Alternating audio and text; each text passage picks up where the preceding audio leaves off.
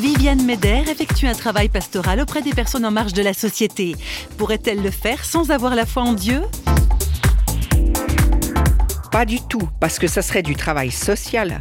Pour moi, c'est très important de pouvoir relier à la fois tout l'aspect social de ce travail, parce que les gens ont faim, ils ont froid, ils ont besoin d'abord que leurs besoins soient satisfaits, mais leurs besoins, c'est aussi euh, leurs besoins spirituels, parce qu'on n'est pas dissocié. On a un corps, on a des émotions, et je crois que toute personne a une, spiritualité, a une soif de sens dans sa vie. Et c'est souvent là que euh, les gens de la marginalité, les gens de la rue souhaitent être sur ce plan-là parce qu'ils arrivent très vite à des questions qui sont des questions essentielles.